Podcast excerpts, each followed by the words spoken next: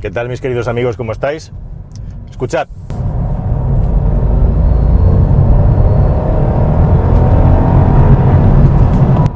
Ahí está el corte. ¿Lo habéis oído?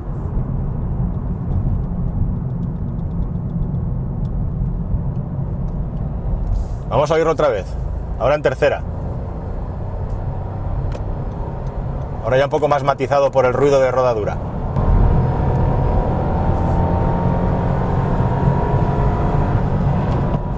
Pues este es el motor de tres cilindros de Honda, el que lleva el Honda Civic, el 1.0, que es una variación, o al revés, el 1.5 es una variación de un motor que en la versión de cuatro cilindros es el 1.5 de 182 caballos, que tan magnífico resultado da y que os he contado en este canal previamente. Ahora estoy probando el 1.0 de tres cilindros.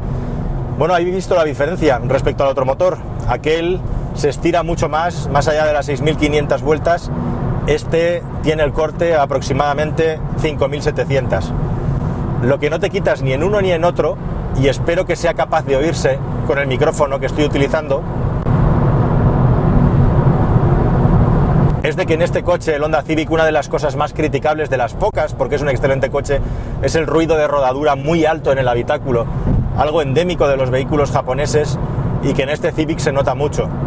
No así el motor. El motor, ya cuando vas a una velocidad de servicio normal, apenas si se oye en carretera. Lo que sí que entra con mucha fuerza es el ruido de rodadura y empaña un poco el resultado general del vehículo cuando piensas en él como un coche para viajar.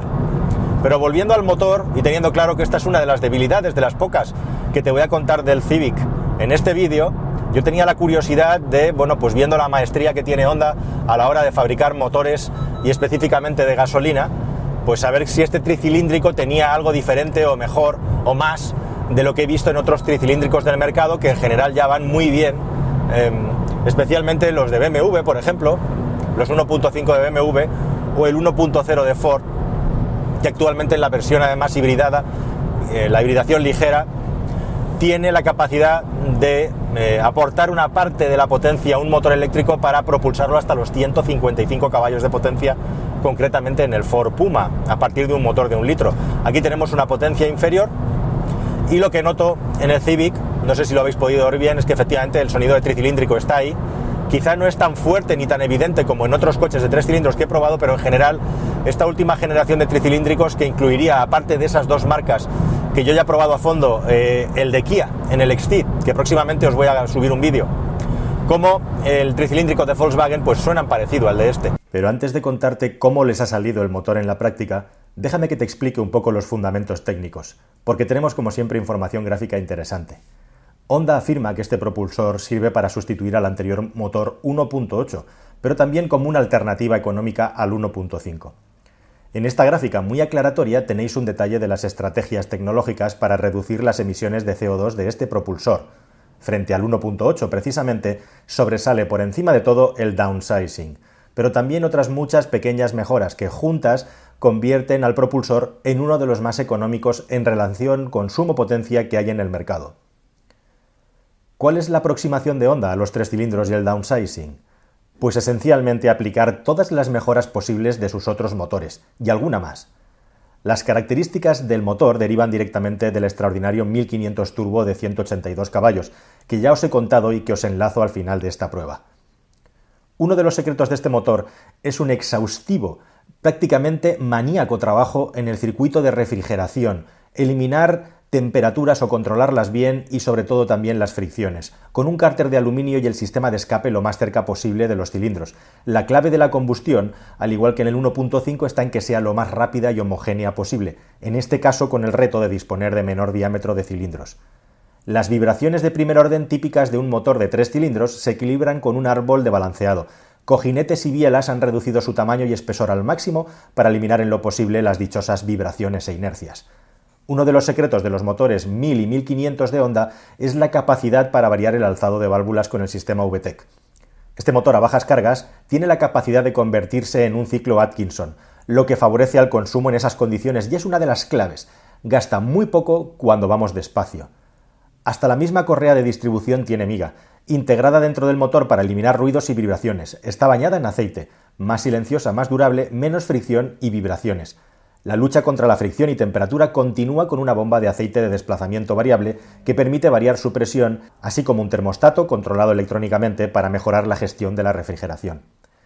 El resultado sobre el papel es un extraordinario consumo y un par motor de 200 Nm que es superior al antiguo motor 1.8 naturalmente aspirado, con un par máximo que se consigue a 2.250 vueltas y se mantiene hasta las 4.500 en un 90% de su valor máximo, y un consumo específico entre 230 y 240 gramos por kilovatio hora de los mejores que hay en su categoría. Es un motor, como digo, que tiene las características propias de los tres cilindros, un rango de utilización más bajo, un poco menos de fuerza a bajo régimen, estamos hablando de un 1000 centímetros cúbicos, necesita un poquito más de empuje para que el coche, eh, un poquito más de vueltas para que el coche empuje como, como puede hacer. Y ya entre las 2000 y las 5500 vueltas tenemos un montón de empuje. La verdad es que es una locomotora y tiene una capacidad de la aceleración que yo podría llamar incluso, podría catalogar de sorprendente. Bueno, aquí tenemos obras, así que acabo de poner el warning tenemos unas horas bastante potentes y se está cortando el tráfico en la autovía. Así que lo primero es lo primero, que es controlar que todo está en orden, como parece que efectivamente es. Cuando tienes un atasco grande, es interesante dejar siempre en autovía unos metros con el vehículo de delante, poner el warning, controlar lo que pasa por atrás, por si alguien no se entera y tiene que frenar en el último momento, tú poder acelerar y ganar esos metros que has dejado para dejarle espacio al cenutrio que no se dio cuenta de que eh, teníamos que frenarnos. Bueno, aquí todo en orden, así que aprovecho para seguir contándote este Civic 1.0, del que te decía que tiene un rango de utilización más corto, más estrecho, pero que luego hay que ver cómo empuja entre 2 y 5.000 y pico vueltas. Es una locomotora, eh, tiene mucha fuerza, tiene mucho par y tiene mucha facilidad para ganar aceleración y velocidad. A la que llegas a los 90 km por hora aproximadamente, el sonido tricilíndrico se va apagando. A la que estás en 120 km por hora ya en sexta, el sonido del motor prácticamente ni se oye, no hay vestigio de que estés usando un tricilíndrico, incluso si sigues acelerando, ningún problema. Respecto a otros motores tricilíndricos, este de Honda lleva el sistema VTEC igualmente, con doble distribución variable, y lo que he notado es que seguramente tiene un poco más de alegría a la hora de subir de vueltas de la que lo tienen, aquí lo veo claramente, de la que lo tienen otros motores de este tipo. Y por ahí es un motor un poco mejor y en lo que está también claramente un poco por delante de otros motores tricilíndricos más toscos que he probado antiguamente, es en el asunto de las vibraciones, que están muy muy apaciguadas, quizás sea el gran valor diferencial de este coche, aparte de lo sorprendente que es cómo acelera, la capacidad que tiene de acelerar, en principio dirías un motor de un litro, bueno, aquí no hay merma de prestaciones en ningún caso. El asunto de los consumos sí que es un poquito más peliagudo. Em, este es un coche que gasta menos que el 1.5 de 180 caballos, pero con algunos matices. Conduciendo a velocidades de carretera eh, nacional, 80, 90 kilómetros por hora, mm, puedes llegar a gastar eh, como unas 3-4 décimas menos que en el 1.5. A 120 igual, vas a estar sobre unas 4 décimas aproximadamente menos, siempre que vayas conduciendo con cierta suavidad. Pero por contra, si vas ya a velocidades más altas, si aprovechas la capacidad de aceleración del motor, bueno, pues el gasto de combustible al final va a ser el mismo que el de 180 caballos y estamos hablando de un motor que tiene 50 caballos menos. O sea que realmente para sacarle ese descenso de consumo hay que conducir con suavidad y entonces lo vas a conseguir. Si, buscas una conducción decidida, una conducción deportiva, em, el 1.5 es clarísimamente superior eh, ya no solo por la finura, por el tacto, porque sube más de vuelta, sino que por consumos incluso lo iguala. Eh, se igualan mucho las cosas, lo cual vuelve a hablar muy bien de que ese 1.5 4 cilindros, eh, bueno, pues es un motor que es un auténtico, una auténtica obra maestra de la ingeniería de propulsores. una cosa interesante es que el anterior Civic que probé, el 1.5 turbo de gasolina 180, llevaba la suspensión deportiva y este lleva una suspensión confort, aunque tiene el sistema variable hay una diferencia clara entre uno y otro, este es más blando, más confortable y contiene menos el cabeceo y el balanceo. Es un vehículo que está más orientado al confort, mientras que el otro está más orientado a aguantar la carrocería y a transmitirte sensaciones al volante. La cuestión es que la estabilidad que tiene el otro Civic, este la conserva igualmente, pero es una estabilidad que tienes que creer más en ella y que no te transmite esas sensaciones de conducción en la que los cambios de apoyo del vehículo son más rápidos. Este está, como digo, más pensado para digerir baches y irregularidades y por lo tanto no te transmite esas sensaciones, siendo como es un coche muy estable. Hablando de esto, por cierto, de estabilidad y de consumos, dos cosas que influyen mucho en las sensaciones que transmite el coche son las ruedas. Y me llama mucho la atención que esta unidad, que lleva un acabado Sport en el exterior, como puedes ver, eh, bueno, pues le han puesto una medida de neumático que para mi punto de vista es completamente exagerada. Ya me parecía casi exagerada que el 180 llevara unas 235 eh, con llanta de 17 y este lleva, repite la misma goma. 235 con llanta de 17, eh, absolutamente exagerado para, para las prestaciones del vehículo, a pesar de que el coche se mueve muy bien no hubiera pasado nada si, fuera con unas 215 e incluso si me apuras, yo creo que este coche con unas 205 va perfectamente, va sobrado. Yo me acuerdo que mi Audi A3 1.8 Turbo Ambition, el último que tuve de 150 caballos, eh, llevaba unas 195 y no le hacía falta más. Vale, podemos aceptar que por el incremento de peso, por los sistemas de seguridad activa y pasiva, eh, subamos a 205. En todo caso, 235 es algo puramente estético y que sí, te va a dar un poquito más de aguante en las curvas, pero mm, no tiene sentido desde el punto de vista de la optimización en la conducción. Por lo demás, es un vehículo idéntico eh, al anterior Civic que probé, así que si te parece, nos quedamos hablando del interior y de las cosas no tan interesantes que tiene, vamos a darle un buen repaso al interior del coche, a lo que se refiere a la parte frontal, a la consola, para explicaros cómo funcionan los mandos y cuáles son las cosas mejores y peores que tiene este Civic. Este es el diseño del interior del Civic, en el que, como podéis ver, hay plásticos oscuros superpuestos.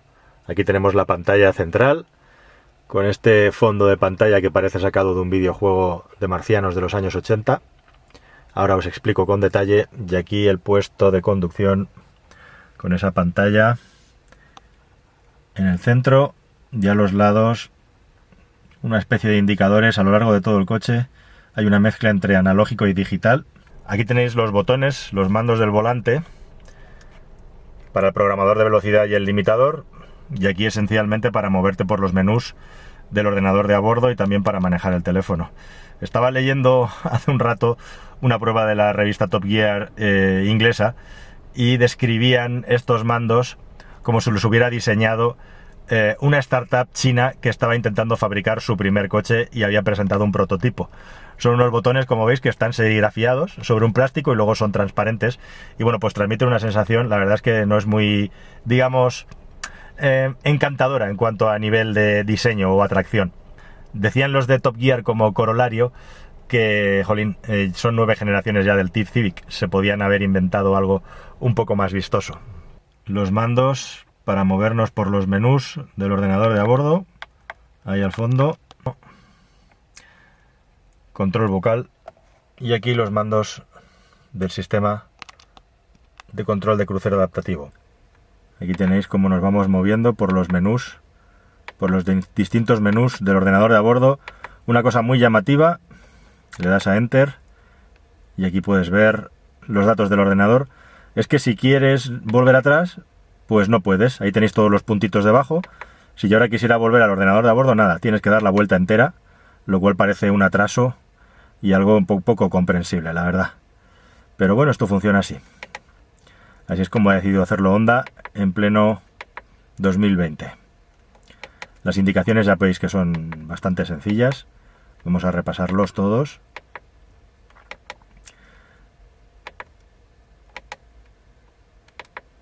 Ahí tenéis el reconocimiento de señales. Aquí como tenemos programado la velocidad de crucero y también el limitador de velocidad. Información sobre cinturones abrochados o no. Si hay cualquier avería, estado del vehículo, etcétera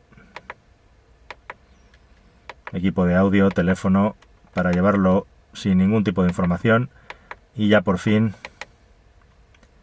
simplemente un extra de información para arrancar el coche, volvemos al ordenador de a bordo. Esta vuelta hay que dar. Lo que os decía de los indicadores, que realmente parecen digitales pero son analógicos con un puntito que nos indica la temperatura y el nivel del depósito de combustible.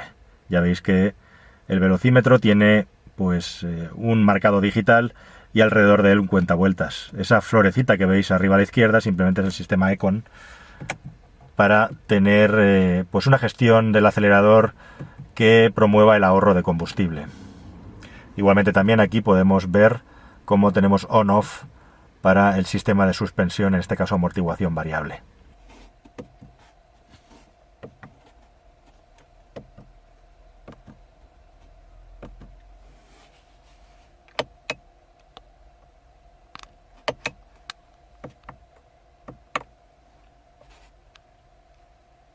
El pomo de la palanca de cambio, pues tan bueno como en todos los Honda, palanca cortita, de recorridos no muy largos, pero tampoco es que sea la panacea universal ya, como en tantos otros coches. Responde en parado, cuando pongo la marcha atrás ya veis la calidad de la pantalla. Siempre os cuento en mis vídeos el asunto de que los vehículos japoneses parece que se han quedado un poquito atrás. Bueno, aquí vosotros mismos podéis decidir lo que tenemos eh, con esta pantalla en la que se ha añadido una botonera en la parte izquierda con varios botones, ahora vamos a ver para lo que sirven. Se pone en un modo de reposo, como un salvapantallas cuando no has tocado un botón en un tiempo. Y ahí tenemos el típico pitidito de coche japonés, vamos a empezar a toquetearla. Mismo pitidito que vas a encontrar en un Toyota, en un Mitsubishi, en prácticamente cualquier coche japonés. Ya veis la velocidad de respuesta. No es que sea precisamente la más rápida del mundo. La calidad de las grafías y la resolución tampoco. Aquí tenemos el menú principal en el que básicamente podemos manejar ajustes, distintos ajustes de la pantalla y del equipamiento, navegación, teléfono y equipo multimedia, es así de sencillo. Y bueno, pues los ajustes básicos en el interior del vehículo para poder utilizarlo todo eh, de una manera pues fácil y activa. Con un botón de back, en general no hay ningún tipo de problema eh, a la hora de utilizarlo de manejarte por los menús simplemente bueno pues está todo un poco anticuado eh, es lenta y además la botonería y para acceder a algunos menús que son clave, por ejemplo, fuente, lo típico, hoy en día estamos constantemente yendo de la FM al Bluetooth, del Bluetooth a la FM, pues son botoncitos más bien pequeños, la verdad, em, bajo mi punto de vista.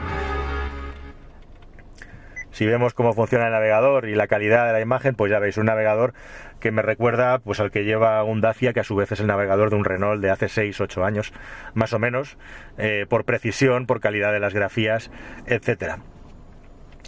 Es una pantallita que en algunas ocasiones, pues eso, en las claves, en los puntos clave, tienes que atinar un poco con el dedo. Aquí, desde luego, eh, por ejemplo, para subir y bajar, la capacidad de respuesta de la pantalla, lo puedes hacer manualmente con las flechitas, lo puedes hacer con el dedo, pero su capacidad de respuesta tampoco es que sea eh, especialmente em, intensa o rápida en lo que se refiere a su funcionamiento. Podemos ver igualmente la lista de emisoras que ha capturado y predefinido y la información del teléfono. Y por último también, una cosa curiosa, llamativa, es que el climatizador eh, es mixto igualmente. En todo el coche se mezcla lo analógico con lo digital. Bueno, acabo de encender el climatizador para que podáis verlo. Podemos variar la temperatura de manera separada. Y todo lo podemos manejar mediante esta botonera. Aquí podemos activar o no la recirculación eh, del aire en el interior del vehículo, las lunetas térmicas e igualmente podemos aumentar o disminuir la velocidad del ventilador si no queremos tener el climatizador encendido. Pero, por ejemplo, si queremos variar por dónde viene el aire, las salidas de aire, vamos a tener que activar la pantalla táctil y manejarlo con la pantalla táctil. Igualmente aquí podemos activarlo y desactivarlo como veis. E igualmente podemos aumentar y reducir la intensidad del ventilador, ya sea moviendo el dedo o directamente pulsando en la velocidad que queremos. Lo bueno es que prácticamente todas las funciones, salvo cambiar las salidas de aire, lo podemos hacer a través de la botonera, con lo cual no hay mucho problema al respecto. Un generosísimo cajón, este módulo es móvil para poner dos portavasos, para poner dos vasos más bien, con dos portavasos.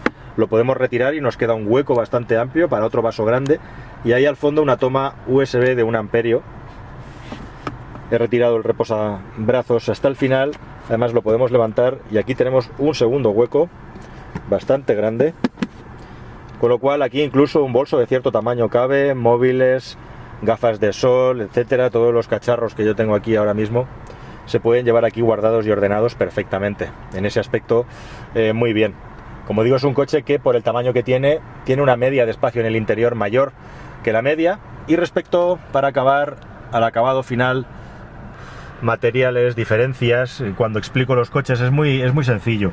Em, por calidad de acabado entendemos cómo están las piezas ajustadas, eh, que no haya rebordes cortantes, que no haya filos, que todo eh, transmita una sensación de ser sólido, que no haya simetrías en los distintos puntos, cómo son las juntas y cómo están eh, rematadas. Eso sería la calidad de acabado. Y luego estaría la calidad de materiales. un vehículo puede tener buena calidad de acabado, como es el caso de este coche, y luego tener materiales más bien de una calidad, digamos, no muy alta. Aquí tenemos este plástico ligeramente laminado, ligeramente mullido encima de la consola y prácticamente todo lo demás son plásticos duros que no tienen, digamos, una calidad especial, lo que son más bien de un vehículo tirando económico. Pero eh, por encima de eso está que los ajustes, que los remates del vehículo, especialmente en las partes bajas, en las puertas, en los mandos para poder activar distintas posiciones de los asientos, etcétera, que no haya filos, rebordes cortantes, que no haya partes sin tapizar. Bueno, pues en eso este coche está bastante bien y da la sensación, el aspecto de que no hay crujidos, que los ajustes son buenos y que va a aguantar el paso del tiempo o las probabilidades de que aguante el paso del tiempo pues son mayores o son mejores que en otros vehículos donde todos estos defectos se pueden encontrar. Si os fijáis, el coche tiene muchas como capas superpuestas, algo también ocurre en el exterior, es una, digamos, decisión de diseño de la marca, que es muy habitual hoy en día en los coches japoneses, por ejemplo Mazda hace algo parecido, pero yo diría que algo menos macarra, por decirlo de alguna manera, algo más elegante y con menos eh, capas superpuestas, esto se ve sobre todo en la pantalla, ¿verdad? Tenemos por aquí un plástico que se integra en otro plástico que a su vez integra la pantalla con la botonería, que se integra a su vez con todas estas terminaciones, con lo cual tenemos un montón de bordes, de filos y de acabados que hacen el diseño del coche un poco barroco, tanto por dentro como por fuera, ¿verdad? Es uno de los signos característicos de los Honda y en este caso del, del Honda Civic y es muy pues del diseño y de la cultura japonesa. Muchos me habíais pedido que además de motores enseñara el Civic a mi manera. Pues aquí tenéis la respuesta. Espero que la prueba de este coche tan interesante y con particularidades muy marcadas os haya parecido eso, de vuestro gusto e interesante. Hay mucho que contar en este canal. Próximamente vamos a poder probar el Ford Puma 1.0 de 155 caballos y contraponerlo a este motor de Honda e igualmente también con el Kia Exceed con el motor 1.0 tendremos ya una buena visión de los motores de tres cilindros que hay en el mercado. Eso lógicamente hasta que nos llegue el Type R, yo calculo que para septiembre o octubre y podamos meterlo en pista y probarlo a fondo. Y ahora, si os apetece y no lo habéis visto, os dejo igualmente con la prueba del Honda Civic 1.5 Turbo y especialmente con ese motor tan interesante que tan buen resultado da y tiene tanto que contar. Nada más queridos amigos, lo dicho, espero que haya sido de vuestro gusto y hasta el próximo vídeo, espero que muy pronto más y mejor. Adiós.